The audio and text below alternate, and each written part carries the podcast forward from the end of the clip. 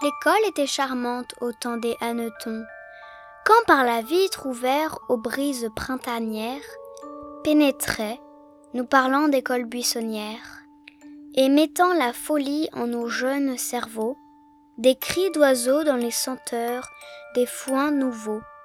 Alors, pour laid qu'il fût certes, il savait nous plaire, notre cher mobilier si pauvrement scolaire, à grands coups de canif travaillant au travers, du vieux bois poussiéreux et tout rongé des vers. Nous creusions en tous sens des cavernes suspectes, où logeaient surveillés par nous des tas d'insectes.